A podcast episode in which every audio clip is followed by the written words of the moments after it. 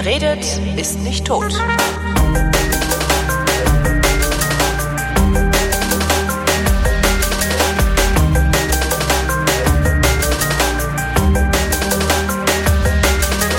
Willkommen zum Politikunterricht mit Thomas Brandt. Hallo Thomas. Hallo Holgi. Ähm, was haben wir heute?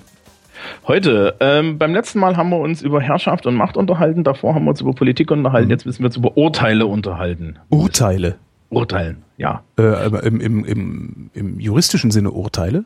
Nein, im politikwissenschaftlichen Sinne oder im politischen Sinne. Es gibt das politische Urteil. Äh, in den Grundlagen für Sozialkundelehrer steht eigentlich drin, dass die Hohe Schule des Sozialkundeunterrichts ist, den Menschen zum politischen Urteil zu befähigen. Ah, Ur- Urteil im Sinne von Urteilsfähigkeit, okay. Genau. Ja. Äh, da- Das steht übrigens nicht mehr zum Beispiel bei uns in Bayern in den Lehrplänen drin. Kommen- der Kommentar vom entsprechenden Didaktikprofessor war, das hält er nur für konsequent, weil der Lehrplan gibt's nicht her. Ich sehe das ähnlich, aber wir müssen trotzdem drüber reden. Du bist, du siehst dich also auf Grundlage des Lehrplanes, den man dir aufnötigt, nicht imstande, deinen Schülern beizubringen, ein politisches Urteil zu treffen. Ja. Wow. Ähm, ist aber auch schwer. Ist Natürlich, auch aber schwer. wow. Ähm, naja, gut, also. Sagen das alle Lehrer oder sagst das nur du? Ähm, die sind nicht ganz alle so zynisch wie ich. Die meisten haben aber auch nicht dieses hohe Ziel. Also je nachdem, so aus welcher Ecke du, du, du Sozialkundelehrer wirst, hast du dieses Ziel nicht. Ne? Äh, Es, es, der Lehrplan sagt eigentlich Wissensvermittlung und so ein bisschen über Politik nachdenken ist schon okay. Ein politisches Urteil ist halt höher. Das werden wir jetzt auch sehen, wie hoch das eigentlich dann äh, sein kann. Weil es ist natürlich für die Schüler äußerst anstrengend. Also du hast heutzutage schon das Problem, dass den Leuten das Denken ein bisschen abtrainiert wird. Das ist meine These. Aber sie, du hast halt dieses Ding, dass die äh, äh, Leute nicht über äh, äh, auf, auf Fakten basierenden Urteil treffen können. Ja. Das ist nicht mehr angelegt. Mhm. Das wird auch sehr viel nicht verlangt. Das ist halt auch Arbeit. Also es ist halt, das Ja, das- Gehirn ist auch nicht dazu da, das zu tun. Das Gehirn ist dazu da, äh, ja, Komplexitätsreduktion zu betreiben und ein hinreichend oder ein fürs Überleben hinreichendes Urteil zu treffen. Ja, und darum- das hier ist das hier ist mehr. Ja. Und äh, es ist natürlich auch was, was du in jetzt im Schulsystem nicht mehr so angelegt hast. Ne? Also es ist, es ist äh, du hast weder die Zeit teilweise dafür, noch hast du tatsächlich die Mittel. Also um das richtig zu machen, machen zu können, müsstest du im Endeffekt irgendwie so eine Projektwoche machen. Und danach wären die Schüler alle komplett fertig mit der Welt, weil sie wirklich nur noch da sitzen und denken. Also es ist schwer, ist wirklich aber politische Urteile sind wichtig und äh, ich sage immer so, die Benchmark dafür, äh, dass ich was erreicht habe, ist, wenn die Leute äh, danach in die Bildzeitung gucken können, sagen können, dass das Quatsch ist, das ist noch nicht die Leistung, äh, und danach sagen können, warum das Quatsch ist. Ja, also warum ist das, was die da schreiben, im Zweifel Blödsinn? Und wir hatten es ja mit den verschiedenen Politikebenen. Äh, Polity, Policy und Politics. Genau. Ich habe den Zettel noch hier liegen. Ich, nein, ich habe mir das gemerkt. Pass auf, dem Lehrer verrät man nicht, dass man das abgelesen hat. Dann wirkt man immer so, kompetent und kriegt bessere Noten. Also warte, ähm, Politics, äh, Policy und Polity. Genau. Jetzt habe ich auch so geklungen, als hätte ich es mir aus dem Kopf gezogen. Genau, und, Also- und weil, ich weil ich natürlich ein bisschen Erfahrung habe, hätte ich dich jetzt eiskalt gefragt, was denn das alles bedeutet. Und Und dann hätte ich zu schnell geantwortet, weil ich eben doch wieder auf den Zettel gucken könnte, der noch hier liegt. ja, das, äh, das, das wäre noch okay gewesen. Gute Strategien verdienen Belohnung. ähm,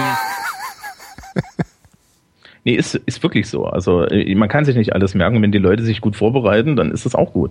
Das ist mir vollkommen egal. Ähm, naja, zurück, zu, zu, zurück zur Urteilsbildung. Also äh, diese, drei, diese drei Ebenen, die brauchen wir jetzt eigentlich, um uns ein politisches Urteil bilden zu können. Ja? Die brauchst du auch so als, als Mensch im Alltäglichen, wie, äh, um vom Prinzip her irgendeinen Sachverhalt zu beurteilen. Denn ich muss ein bisschen wissen, wie ist eigentlich unsere Gesellschaft, unsere, unser Politiksystem aufgebaut. Ja? Da, und da unterhalten wir uns noch in der Tiefe drüber. Dann muss ich verstehen, welche Inhalte überhaupt zur Disposition stehen.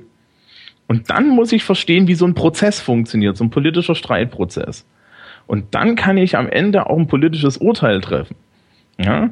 Äh, und da kommen wir jetzt aber nochmal hin, wie eigentlich ich überhaupt so, so, so diese Urteilsprozesse ablaufen. Also sprich, wir werden jetzt ein bisschen psychologisch. Ja.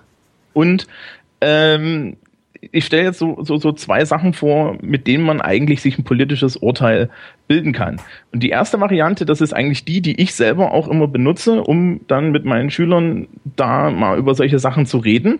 Die sind dann übrigens immer total erstaunt, weil das ist überhaupt nicht das, was sie von Politik kennen.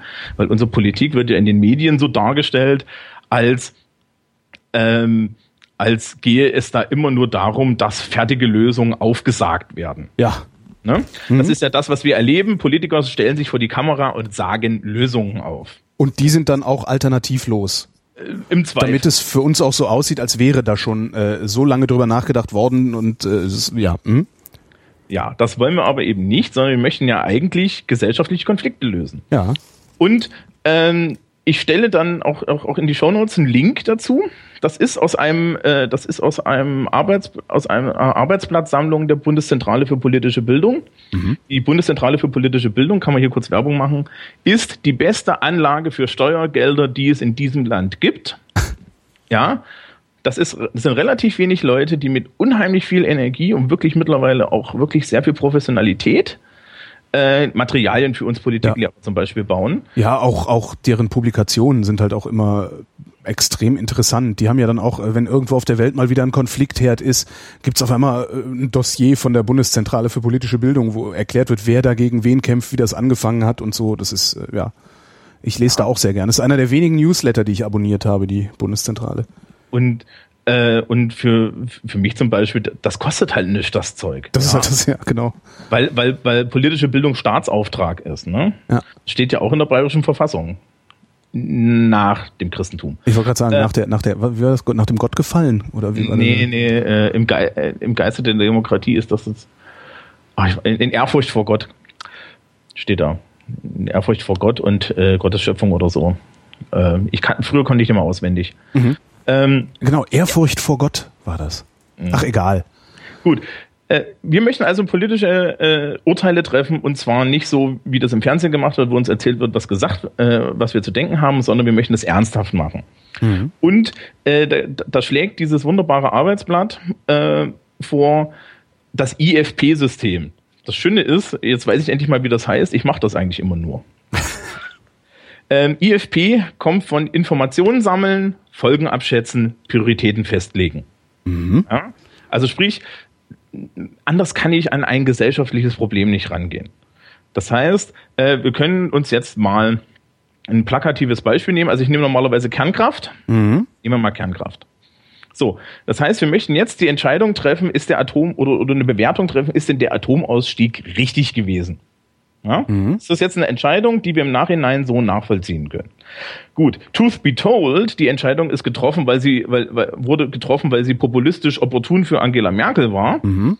Ja, das ist das, was, die, was, wenn man sich den geschichtlichen Verlauf anguckt, die Wahrheit ist, wenn wir jetzt auf die Sachebene gehen, finden wir Argumente dafür und dagegen. Mhm. Mal gucken. Ne?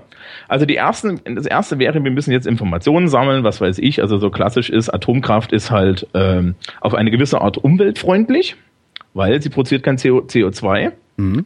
Ähm, äh, wenn man, wenn man sich die Menge der Unfälle im Vergleich zur produzierten Energie anguckt, muss man sagen, es ist relativ sicher. Ja.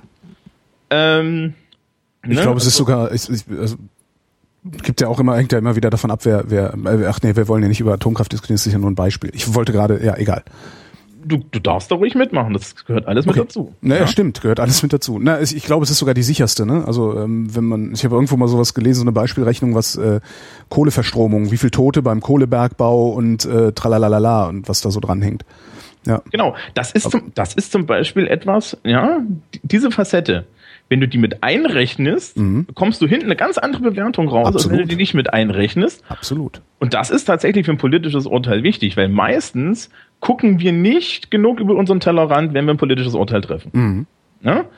Ähm, wie, wie Sozialgesetzgebung und so weiter geht immer weiter. Äh, ja, du hast das immer. Bleiben wir ruhig bei der Atomkraft. Also, sie ist wahrscheinlich die sicherste. Das Problem ist, wenn was schief geht, geht es so katastrophal schief, dass, dass äh, man im Endeffekt größere Teile eines Landes entvölkern muss. Richtig. Mhm. Oder man Und- überlegt sich vorher, wo baut man so ein Kraftwerk hin, sodass selbst beim GAU, also so dass der GAU nicht der Super-GAU ist sozusagen. Also weil Katastrophe ist ja auch immer nur, wenn jemand betroffen ist. Ja, ja, das machen wir ganz einfach. Man baut es an die Grenze zum Nachbarland. Genau. Ähm, klassische französische Technik zum Beispiel. Ne? Die sind irgendwie alle an der deutschen Grenze. Äh, o- oder hier Tschechien. Ähm, was haben wir noch? Es ist immer noch die beste Möglichkeit, Strom herzustellen. Aber wir haben dieses Müllproblem. Mhm. Ja? Wir haben dieses Müllproblem. Nun habe ich vor einiger Zeit bei dir gehört, dass jemand gesagt hat, das Müllproblem ist lösbar. Ich bin gespannt. Ähm, es ist zumindest rechnerisch lösbar. Das ist, es, es gibt, ähm, man müsste ein, man müsste wieder, wir müssten Kraftwerke bauen, wenn ich das richtig verstanden habe, um auszuprobieren, ob wir es so gelöst kriegen, wie da gedacht wird, dass es zu lösen ist. Also da sind wir noch weit von entfernt. Ja, aber das relativiert's, ne? Das relativiert's. Ja, Weil ein, ein schlagendes Argument gegen Atomkraft wäre ja zum Beispiel zu sagen, okay, wir wissen nicht, was wir mit dem Müll machen sollen. Mhm. Gut. Das sind also jetzt erstmal so unsere Informationsgrundlagen. Ne? Das ist jetzt alles, was ich so als Otto Normalbürger darüber weiß. Ich könnte jetzt natürlich anfangen sagen, ja, wenn wir nur noch Druckwasserreaktoren bauen, dann ist das viel, viel sicherer. Ne? Oder bitte, bitte nicht mehr diese, diese russisch, diesen russischen Typ voll mit Graphit, der dann irgendwie anfängt zu, äh, zu brennen wie eine Kerze. Ist eine blöde Idee gewesen. La la la la la. In Details kann man sich da verlieren. Gut, jetzt musst du die Folgen abschätzen. Gut. Also wenn wir jetzt weiterhin Atomkraft benutzen, welche Folgen haben wir? Wir haben erstens mehr Müll. Zweitens kann uns so ein Teil um die Ohren fliegen. Mhm. Aber ich habe auch, ein- ich habe auch keine CO2-Belastung, kann vom Prinzip her sagen, okay, ich mache hier die ganzen Kohle- und Gaskraftwerke zu. Soweit ich weiß, da hänge ich mich jetzt ein bisschen aus dem Fenster, aber für sowas gibt es im Zweifel Kommentare und es ist ja auch nur ein Beispiel Ja. ähm, ist, haben wir zwar viel, viel weniger Uran auf der Welt, aber der Energiegehalt von dem Uran wäre weitaus höher als das, was wir noch an fossilen Brennstoffen übrig haben. Mhm. Ja, die zweite Sache ist natürlich, äh, müssen wir, wenn wir immer mehr alternative, äh, wenn wir immer mehr alternative Energien haben, überhaupt so viel Atomkraft noch betreiben? Mhm. Ja? Weil äh, es geht ja da immer laut den Stromkonzernen um eine Grundlast. Ja. Ne? Gut. Ähm, also Folgen wären halt, das Zeug kann explodieren und so weiter und so fort. Das Problem ist, die andere Folge ist, es könnte auch alles gut gehen. Wir verpesten ganz wen viel weniger die Umwelt mit, mit CO2. Die Welt ist gut und die Wissenschaftler haben Erfolg mit ihrer Idee, wie man den Müll reduzieren kann und äh, am Ende bleibt alles, äh, am Ende ist alles weg, Regenbö Regenbögen herrschen und so weiter und so fort. Ich glaube da nicht dran, aber äh, es ist eine Alternative. Mhm. Ja? So, das sind so vom Prinzip her so unsere beiden Wege. Das heißt, das Schlimmste, was wir annehmen können, ist, uns fliegen diese Teile um die Ohren und wir kriegen den Müll nie los. Das Beste, was wir annehmen können, ist das Schlaraffenland. Ja. Irgendwo dazwischen wird's liegen. Mhm. So, jetzt muss ich natürlich noch Prioritäten festlegen, nach, nach denen ich urteile. Und da wird's jetzt interessant, weil da hast du dann vom Prinzip her die Idee der Parteien eigentlich. Ne? Da, da Ja. kommen wir jetzt wieder so auf die Policy-Sache, weil die Grünen haben da ganz andere Prioritäten als die CDU zum Beispiel. Mhm. Ja, ähm, und das muss man jetzt abwägen. Also zum Beispiel, äh, ich, ich kann jetzt sagen, mir persönlich wäre das Risiko, dass so ein Teil in die Luft fliegt, zu hoch. Ich finde es nicht angenehm, Ja. die Idee. Ne? Na, da wo ich wohne, also wenn, wenn in Bayern eins in die Luft fliegt, ist mir das halt egal, weil ich wohne in Berlin. Ja, wenn in Bayern eins in die Luft fliegt, ist es nicht egal, weil das steht ungefähr 30 Kilometer von da, wo ich wohne. Ja, das heißt, wir beide sind jetzt unterschiedliche Parteien in diesem Spiel und irgendwie müssen wir da einen Interessensausgleich hinkriegen. Also bauen wir das Ding einfach ins Saarland. Ja, das ist dann das ist das ist dann Politik. Genau. Ähm, für das Poli für das Poli aber du merkst schon, wir beide würden jetzt auf ein ganz unterschiedliches politisches Urteil kommen, weil wir Genau. unterschiedliche Prioritäten haben. Ja, ähm, jetzt könnte man eine dritte Prioritätenebene aufmachen. Ja, die Frage nämlich, was wäre für die Gesellschaft das Beste? Ja, wo ordne ich, wo ordne ich, wo ordne ich die Gefahr für Strahlenschäden durch kleinere Unfälle ein? Ne? Das haben wir jetzt. Äh, wie, wie weit bin ich bereit zu gehen?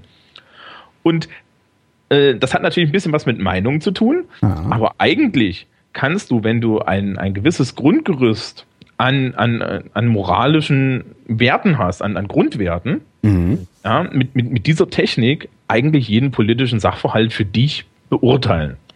Das Einzige, was dir fehlen dazu meistens, und das ist jetzt so, ne, siehe Schulsystem, ähm, ist, dass die Leute, dass den Leuten die Informationen fehlen Ja. und man sich teilweise nicht zutraut, die Folgen abzuschätzen. Dabei ist das gar nicht so schlimm, weil ich muss gar, gar, ich muss gar, gar nicht alle Folgen kennen. Meistens reicht es, die Folgen zu kennen, die mir irgendwie in den Kopf kommen. Ja. ja. Wenn ich irgendwas vergessen habe, dann fällt mir das im Zweifel dann schon auf und man kann das ja auch im Dialog machen. Genau, das ist ja, man, man, man muss ja auch nicht unbedingt auf seiner Position da beharren. Ja, das ist so und so total blöde. Ja, ja, klar, aber das, das ist halt was, was viele auch, also man, du kennst das als Lehrer bestimmt auch so, wenn es darum geht zu diskutieren. Im Grunde ist es halt ein ständiger, ein, ein ständiges Runterbeten der eigenen Meinung, äh, die dann auch nur sehr, sehr schwer, wenn überhaupt, geändert wird. Aber eigentlich sollte man ja in eine Diskussion einsteigen, um seine Meinung zu ändern. Ähm, naja, ich mache das ja ein bisschen fies. Ist, wir haben, wir haben jetzt, wir haben jetzt im, im, im Verlauf unserer Sendung die, die, die Stunde weggelassen, die ich normalerweise noch mache. Das ist die, wo ich eine Stunde mit meinen Schülern darüber rede, wie sie nicht gegenüber mir diskutieren sollten, weil ich ihnen die Ohren lang ziehe. Mhm. Also klassische Beispiele, was du als Lehrer äh, in Sozialkunde gerne kriegst, ist zum Beispiel die Ein-Personen-Statistik. Ja? ja. Anekdoten statt Daten. Ja, ja, ja so, so, mhm. ne? Sagst dann halt irgendwie, ne, mit einem mit so klassischem Signifikanzniveau, einer von 100 fällt immer raus, sagst du halt irgendwie hier ähm, in dieser Stadt, in diesem Viertel, weiß ich nicht, bei, hier bei euch, in, Menschen, die in Marzahn-Hellersdorf wohnen, haben im Zweifel einen geringeren Sozialstatus als Menschen, die in Kreuzberg äh, wohnen. Kreuzberg wohnen. Jo. So, ähm, da kommt garantiert, ich kenne jemanden, der wohnt in Marzahn-Hellersdorf, der genau. hat Porsche, ja, ist mir doch scheißegal. Ja. ja? Also, der, der Rest steht immer, naja, ähm, der, der Rest eben nicht. So, und da ist dieses Ding. Ja, da ist das Ding, dass du halt äh, äh so ein Personenstatistiken kriegst. Was ja. du auch gerne kriegst, sind so, so, so Logiktricks, ja, so, so, äh, so Logeleien, die sie mal machen. Ansonsten ist es relativ harmlos, weil die meisten Leute können nämlich heutzutage auch nicht mehr diskutieren, das kriegen sie auch nicht beigebracht. Das ist eigentlich ein sehr glücklicher Umstand. Ähm, und deswegen hast du das nicht so sehr. Aber ja, die Menschen denken immer, dass sie in eine Diskussion reingehen müssen und äh, es dort einen Gewinner geben kann. Ein Gewinner ist ähm, anscheinend der, der dafür sorgt, dass der andere nicht antwortet. Ja, das stimmt. Diskurshoheit. Hm? Nee, nee, nee, nee, das ist nicht Diskurshoheit und du hast auch nicht gewonnen. Du hast nur bewiesen, dass du eigentlich ähm, den Vertrag, den wir so als Menschen untereinander haben, nämlich den anderen als würdigen Menschen zu betrachten, gebrochen hast. Mhm. Also äh, wenn, wenn der andere. Ja, das, ist, das ist ja das, das ist ja. ja die Art und Weise, wie Fundamentalisten pseudo diskutieren. Sie wiederholen ihr Argument in äh, oder ihre, ihre, ihre Meinung, kleiden sie immer wieder in neue Worte und zwar so lange, bis du aufgibst, es immer wieder mit neuen Worten zu entkräften. Und dann denken sie, sie hätten gewonnen und ihresgleichen denken das dann auch. Ja, das ist aber auch in der Gesellschaft schon so angelegt. Also das funktioniert nicht nur da. Ne? Das hast du auch in, in Beziehungsdiskursen und allem Möglichen. Mhm. Gut, wir waren bei unserem politischen Urteil. Also politisches Urteil treffen sollte man immer auf der Basis von Fakten, mhm. mit Hilfe von natürlich eigenen Einstellungen. Das ist immer, ne, das, das ist immer das, was die Leute vergessen. Natürlich, äh, natürlich habe auch ich dann als Sozialkundelehrer einen Wertekanon der deckt sich zu 99 Prozent mit dem, was im Grundgesetz steht, aber ähm, man hat den halt. Und dann muss ich halt gucken, welche Folgen gibt's äh, gibt's eigentlich aus meinem Handeln und was kann ich dann tun. Und bei den Folgen kommen wir zum zweiten Teil. Also das hat, das hat, das hat jetzt auch noch ein bisschen was mit, äh, äh mit den Werten zu tun, denn ähm, bei einem politischen Urteil spielt oder, oder bei einem Urteil an sich spielt es nicht nur eine Rolle, ähm, was am Ende bei rauskommt, sondern wie ich argumentiere. Mhm. Gerade in der Politik. Ne? Also es ist halt ein Unterschied. Es, ist, es gewinnt nicht immer das vernünftigste Argument, sondern es gewinnt halt in der Regel der charismatischere Redner oder der, der bessere Rhetoriker. Ja, das ist auch so, äh, eine Begründung kann schon so einen Unterschied äh, zwischen Zustimmung und Ablehnung machen. Ja. Also ich kann, ich kann für das, äh, äh ich kann für das bedingungslose Grundeinkommen mit dem Argument, äh, äh, mit zum Argument kommen wie, dann hat jeder wenigstens erstmal Geld, ne? Und äh, wir versorgen die Gesellschaft besser. Das ist ein positives Argument. Ich kann natürlich auch sagen, ja, aber wenn wir das machen, dann brauchen wir die kompletten Sozialsysteme nicht mehr. Und wenn wir jedem einen Tausender geben, dann müssen wir uns um die auch nicht mehr kümmern. Mhm. Das ist beides wahr. Ne? Das eine ist so, so ein bisschen, das, das eine klingt dann halt ein bisschen dreckig neoliberal, mhm. das andere klingt fürsorglich. Mhm. Das ist beides dieselbe Argument. Ja, also es kommt halt immer auch darum, ja, da, ja klar. Das ist genau, äh, ne, nehmen wir das Elterngeld. Beim Elterngeld äh, war die Argumentation, die halt angeführt wurde, ja, wir wollen die Familien unterstützen. Aha. Die Gegenargumentation war, nee, so wie ihr das macht, bleiben die Frauen halt am Herd sitzen. Mhm. So. Ne, und dann hat sich da auch die entsprechende Familienministerin damals vor, das, vor, den, vor den Bundestag gestellt und so argumentiert so, wie könnt ihr das nur ablehnen, die armen Familien da draußen? äh, Begründung für Urteile sind ganz spannend und ähm, da machen wir jetzt ein bisschen Psychologie. Kennst du Lawrence Kohlberg? Nein. Lawrence, kennst du Jean Piaget? Äh, Piaget habe ich schon mal, ja, aber das ist auch schon wieder länger her. Also das Psychologiestudium ist auch schon länger her. Ja. Äh, der Piaget hat so Entwicklungspsychologie gemacht, mhm. Entwicklung des Kindes. Und der Kohlberg hat sich an den Piaget angehängt und hat die Moralentwicklung des Menschen gemacht. Das ist so ein Klassiker, ja, das ist auch durchdiskutiert und das ist nicht ganz so okay und tralala und das ist, äh, die Feministen haben gesagt, das ist eine männliche Sicht und so weiter und so fort. Die Kritiken darf man sich da gerne jetzt geben, ist aber ein Standard. Mhm. Ähm, und äh, bei Piaget hast du halt so, so vier Stufen, vier Stufen der kognitiven Entwicklung. Bei Kohlberg hast du sechs Stufen der Moralentwicklung mhm. des Menschen. Also sprich, er äh, äh, und ihm, er macht das halt vom Prinzip her an den Begründungen fest, die Menschen für ihre Entscheidungen geben. Und das ist nämlich auch eine wichtige Frage, warum treffe ich eigentlich ein politisches Urteil? Ja, was ist denn meine Begründung? Welchen Wert hat denn diese Begründung? Deswegen ist das für uns interessant ich gehe mal die Stufen kurz durch. Mhm. Also äh, die erste die erste niedrigste Stufe ist die Orientierung an Strafe und Gehorsam. Sprich, ich tue etwas, weil ich Angst haben muss, dass ich dafür bestraft werde, wenn ich was anderes tue. Bußgeldkatalog. äh, ja, pff, äh, Kleinkinder. Ne? Also mhm die, die, die Theorie geht natürlich so ein bisschen im Kindesalter vor. Das ist also entwicklungspsychologisch, ne, kleine Kinder und so weiter und so fort. Ne, wenn du kleine Kinder hast und wenn du, ja, wenn du ein kleines Kind für irgendein Handeln bestrafst, dann wird es das lassen. Das ist eigentlich operante Konditionierung. Ja. Ne? Skinner. Ja. So, ne, du kriegst einen Stromschlag. Ähm, die zweite Stufe ist dann schon, ist dann schon so ein bisschen trickier. Das ist tatsächlich was, was Kleinkinder machen, nämlich ähm, einmal so, äh, wie so mir, wie du mir, so ich dir mhm. handeln, ja. Äh, also Rache und so weiter ähm, geben und äh, oder kooperativ auf kooperatives Verhalten reagieren, ja, aber halt wirklich noch so gespiegelt. Also sprich, das Kind denkt dann, ich muss nett zu den Leuten sein, die mir zu, nett, zu mir nett sind und ich muss böse zu den Leuten sein, die zu mir böse sind. Mhm. Ja, äh, vom Prinzip her mache ich, mach ich alles richtig, wenn ich dafür sorge, dass der andere das kriegt, was er haben will und wenn ich das kriege, was ich haben will. Ne? Und mhm. das ist eine, diese Gegenseitigkeit. Ähm, das sind natürlich ganz schlechte jetzt, das sind jetzt ganz schlechte Begründungen, um ein politisches Urteil zu treffen. Mhm. Gibt's aber. Wir machen gleich noch ein Beispiel. Ich habe nicht ein tolles Beispiel. Ähm, die konventionelle Ebene, das ist da, wo die meisten Leute laut Kohlberg einzuordnen sind, ist dann Stufe 3 und 4. Ja, äh, Stufe 3 ist so, äh, du verhältst dich so, dass du ein guter Junge bist. Ja, also sprich, das hat schon so eine soziale Komponente. Ja, man, man versucht halt vom Prinzip her ähm, so zu handeln, dass man den Erwartungen äh, von, von Autoritäten wie Eltern, Lehrern und so weiter entspricht. Ja. Also zum Beispiel in der Grundschule, ja. Wenn du als, Grund, wenn du als Grundschullehrer dazu irgendeinem Kind sagst, ich bin immer total enttäuscht von dir, Timmy, je nachdem, wie der gestrickt ist, hast du den für zwei Wochen einfach mal fertig gemacht. Ja, aha, dann, danach, dann kommt der beiden nach, der, der, der Herr Brandt hat gesagt, ich bin ein schlechter Schüler. Er hat mir ein Sternchen weggenommen von der Tafel. Aber ja. das passiert in deiner Schule nicht mehr, ne? Die Weisheit ist übrigens, sämtliche, sämtliche pädagogische Maßnahmen, die in der Grundschule funktionieren, funktionieren ab ungefähr 18 Jahren in, den, in der Oberstufe wieder. Mhm.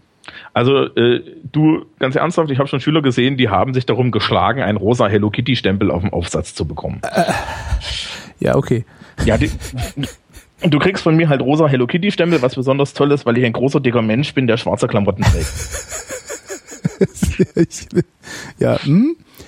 Ja, das funktioniert. Ist ein schlimmes Bild in meinem Kopf gerade. Na Kind, möchtest du einen Hello Kitty Stempel? Ja. ja, das kriegst du ja nur, wenn der Aufsatz gut ist. Genau. Wenn er schlecht ist, darfst du ihn nochmal schreiben. Ähm, so, Stufe 4 ist das, was wir eigentlich, also was unsere Regierung auch von uns erwartet, ist die Orientierung an Gesetz und Ordnung. Du hast so kapiert, wie die Welt eigentlich geordnet ist und hältst dich an Recht und Ordnung, weil das ist gut so. Mhm.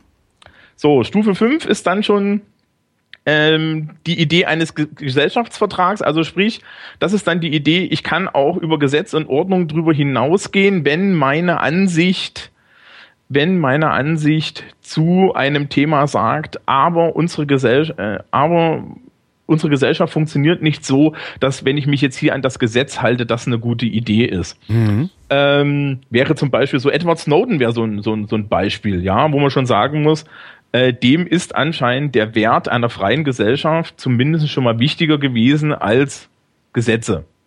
Ja. ja? Und Stufe 6 ist dann die Orientierung an einem universalen ethischen Prinzip.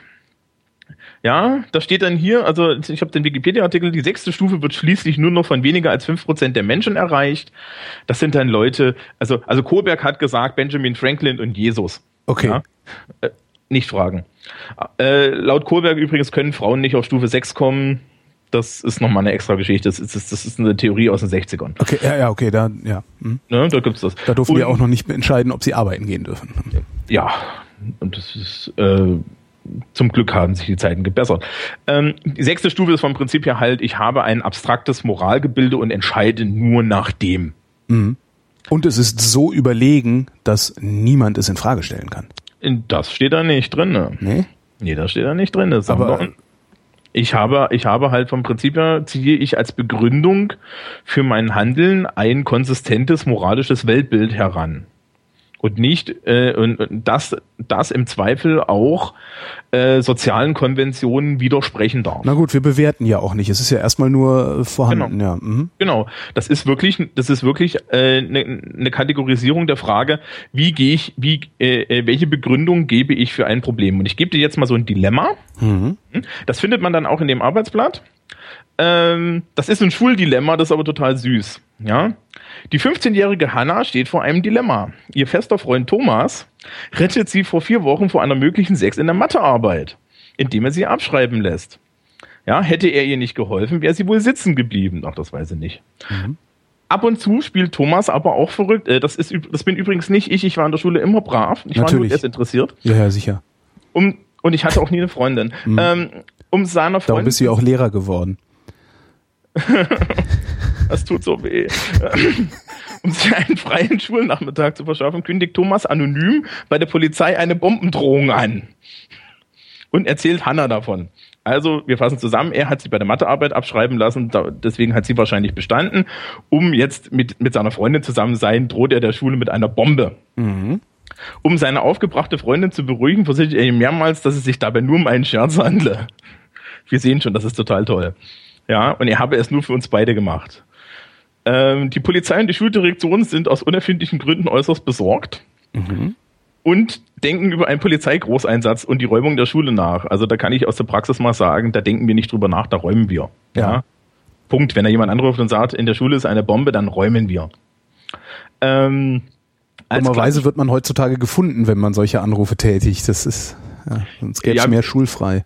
Du, wir hatten mal ernsthaft jemanden, der hatte irgendwie etwas, das so aussah wie ein Sprengkörper auf der Toilette, to Toilette liegen lassen, was dazu führte, dass unsere Techniker-Schüler das Ding gefunden haben, angeguckt haben es, äh, äh, und damit dann durch die Gegend gelaufen sind und es dann weggeworfen haben. Der hat das nicht hingekriegt. Also da gab es auch keinen Großeinsatz. Mhm. Und, und zwei Tage später war dann irgendwie mal so, so, so in der Lehrerschaft, hm, das hätte aber auch komisch ausgehen können.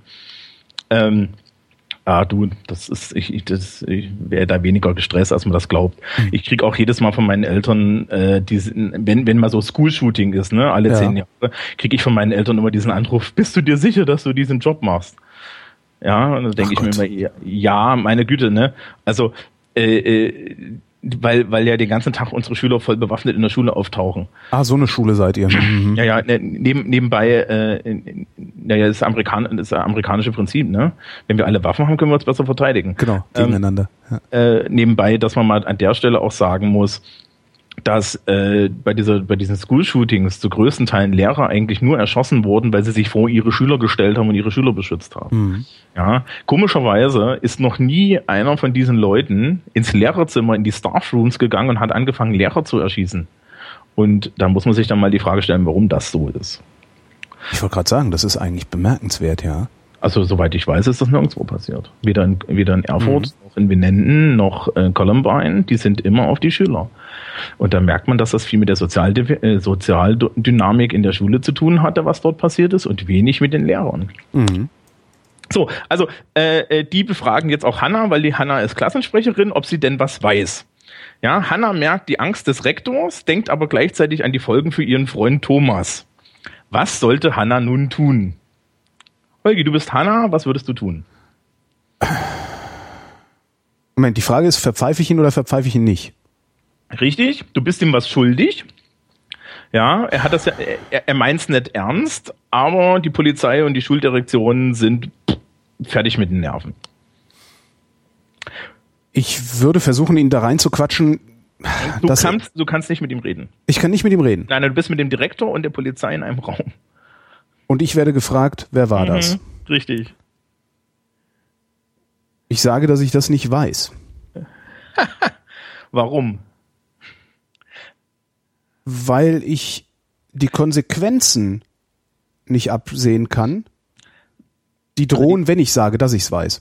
Ja, also äh, tatsächlich nicht, weil ich ihm was schuldig bin. Ich bin niemandem was schuldig. Ja, na, wenn, wenn mir jemandem halt, Gefallen tut, dann hat er das getan, dann sage ich Danke. Hm, genau, die Frage nee, so ist bin halt, ich nicht. Ich bin ihm dann doch was schuldig. Entschuldigung. Ja. ähm, denk ruhig rüber nach. Die Frage ist, der Direktor und die Polizei fragen dich, ob du was weißt über diesen Bombenanschlag. Du musst nicht sagen, dass es dein Freund war. Ja, ob du was weißt. Sagst du ja oder sagst du nein? Das ist halt das Ding. Ich, das ist eine interessante Frage. Sag ich ja, ja oder sag ich nein? Ne, wir waren gerade. Ich würde wahrscheinlich nein sagen, weil ich grundsätzlich bei sowas nein sagen würde. Also das ist eher so, dass ich mir denke, so leck mich, Obrigkeit, geh weg.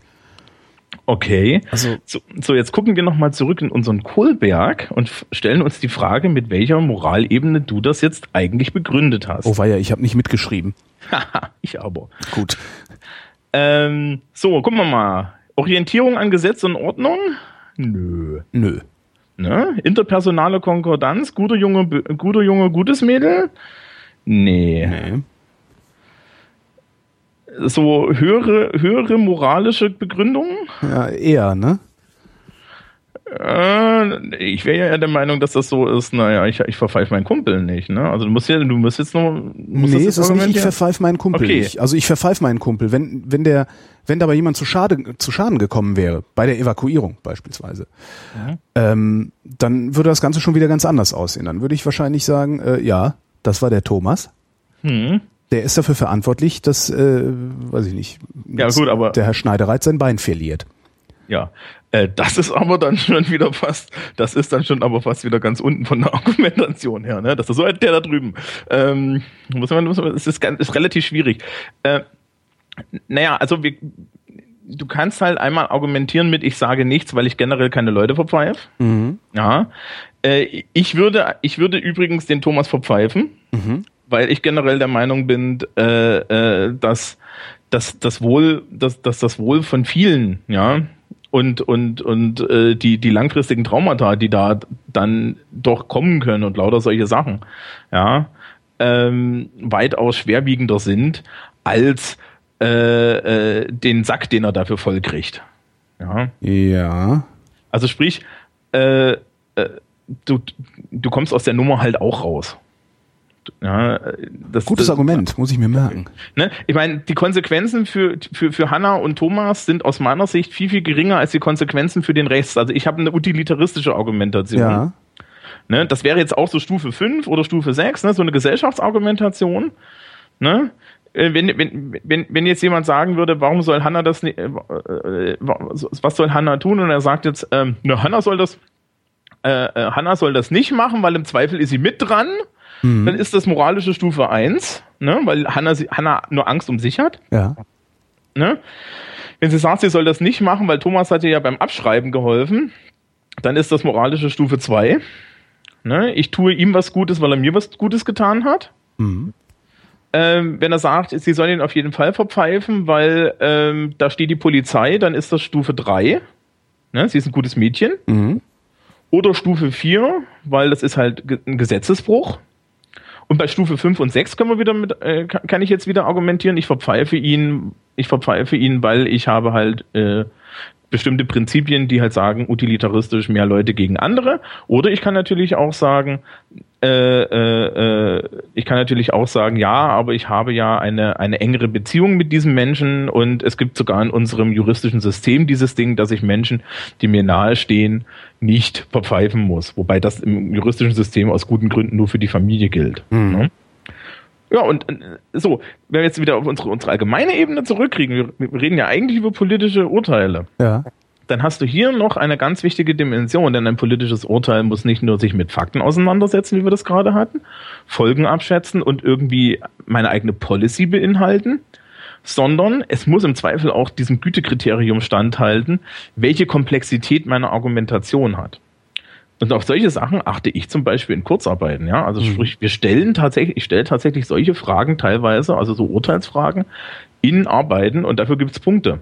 Und je nachdem, wie gut die Argumentation ist, kriegst du mehr oder weniger Punkte. Und das ist äh, eine ganz wichtige Sache eigentlich. Und jetzt so für, für, die, für die, auch, auch so für die Zuhörerschaft, man kann das wirklich als Übung spielen und das ist eigentlich was, was wahnsinnig interessant ist. Weil wenn man das dann abgleicht mit dem, was ich in den Medien bekomme, stellt man mit der ersten Strategie fest, hm, das ist aber irgendwie nicht das, was ich mir da denke. Mhm. Und mit der zweiten Strategie muss man dann halt auch mal fragen, ja, äh, welche Argumentationstiefe hat denn eigentlich jetzt dieser Politiker, ja? Oder welche, welche Argumentationstiefe hat denn jetzt diese Partei? Ja, das ist gerade bei populistischen Parteien stellt man dann meistens fest, die wären jetzt hier durch unseren Kohlberg-Raster wahrscheinlich gefallen, weil die halt eine sehr simplizistische äh, äh Herangehensweise haben. Also wenn's da, wenn, wenn du da Law and Order hast, ja, was ist denn Law and Order? Ne? Was war das? Stufe zwei oder drei, ne? Nee, ja, vier, ne? vier. Nach Gesetz und nach Gesetz und Ordnung. Mhm. Und ähm, um da mal den freundlichen Hinweis zu machen, Eichmann hat sich damals im Eichmann-Prozess auf Stufe vier verteidigt. Ja. Mit, ja, Moment mal, das war ja meine Aufgabe und das war damals rechtens. Mhm. Ja. Ich musste ja dieses Problem lösen. Das war ja hinterher auch, die Stasi hat äh, nach Recht und Gesetz gehandelt. Ja, Hört man ja auch immer wieder. Ja, hat sie ja auch. Also ja. Äh, das ist ja, das ist ja immer so ein Milchmädchen, das ist ja immer so ein, so ein, so ein Milchmädchen-Argument. Also die, die, die Stasi hat, solange sie existiert hat in der DDR, sich ein geltendes DDR-Recht gehalten. Ja. Wenn wir das heute verwerflich finden, ist es okay und ähm, Aber verurteilen kannst du dafür niemanden, was ja auch, glaube ich, nicht passiert ist, ne? Ähm, es gab diese Mauerschützenprozesse, ich weiß es aber echt nicht. Na gut, also, das ist aber auch wieder, ich glaube, das ist dann auch wieder was anderes. Also da müsstest du ja eigentlich, eigentlich müsste man ja sagen, ähm, da argumentierst du ja auf Stufe 5 oder 6. Oder müsstest du argumentieren, um äh, den verurteilen zu können. Um den verurteilen zu können. Ja, das, äh, das, das Grundgesetz im Übrigen argumentiert gerne mal auf Stufe 5. Ja. Ne? Was also, ich ganz interessant finde, ist, es gibt äh, so Politikerfloskeln wie beispielsweise, dass es kann nicht sein, dass. Doch. Das, das tut halt so, als würde es auf Stufe 5 argumentieren oder sogar Stufe 6. Also als wäre es ein Argument da oben, ne? als wäre es ein Prinzip, von dem da abgewichen würde, wenn, wenn irgendetwas verändert würde. Dabei ist es letztendlich gerade mal Stufe zwei oder drei, nämlich ich habe keinen Bock darauf, dass es so wird. Ähm, ja, es kann nicht sein, das ist maximal Stufe 4, ne? Mhm. Also ich habe, ich habe eine. Ja, aber es, es behauptet, es behauptet, Stufe 5 zu sein. Ich habe so ein Bild von der Gesellschaft, meine eigene Realitätswahrnehmung und äh, na, was da halt gemacht wird, ist, es wird halt verallgemeinert, ja. Ich sage vom, ich tue vom Prinzip her so, als sei meine Wahrnehmung von Realität und meine Meinung irgendwie, äh, irgendwie die Meinung der Allgemeinheit. Mhm. Ja, das ist natürlich Quatsch. Ja. Das, ne, in Wirklichkeit hast du in Deutschland 82 Millionen Einwohner und äh, Babys abgezogen, wahrscheinlich immer noch 90 Millionen politische Meinungen plus. Ja, also äh, die, die, die, der Einzelne ist ja nicht mehr in seiner politischen Meinung konsistent. Das würde mhm. ich nicht mal von mir selber behaupten. Und dementsprechend ist es halt ein Quatsch. Ja, also, was haben wir äh, diesmal mitgenommen? Politische Urteile. Politische Urteile sollte man erstens auf der Basis von Informationen treffen. Zweitens sollte man immer gucken, welche Folgen kommen aus diesen Info können aus diesen Entscheidungen erwachsen. Und man muss immer einbeziehen, welche Prioritäten man hat. Zu Prioritäten gehören halt Sachprioritäten, aber auch sowas wie Policy, also politische Meinung. Mhm. Und die zweite, die zweite Hälfte eines guten politischen Urteils ist halt auch die Frage, welche Qualität hat mein Reasoning, also welche Qualität hat meine Begründung. Ja, je simplizistischer, furchtbares Wort. Simplizistischer. Simplizistischer, Dankeschön.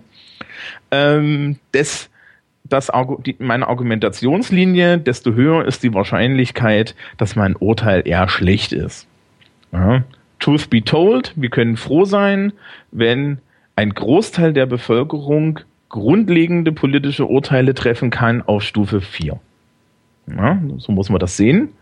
Ja, und ein Verständnis dafür entwickelt, warum Gesetze und äh, ähnliches, die, die uns halt da beeinflussen, äh, die, die, die auf Stufe 4 so diese Rahmen sind, warum die ähm, entweder gut oder schlecht sind und sich dazu eine Position zu erarbeiten. Wenn wir, wenn wir das so in der Bevölkerung flächendeckend haben, haben wir schon als demokratischer Staat viel erreicht. Wir arbeiten dran. Thomas, ich danke dir.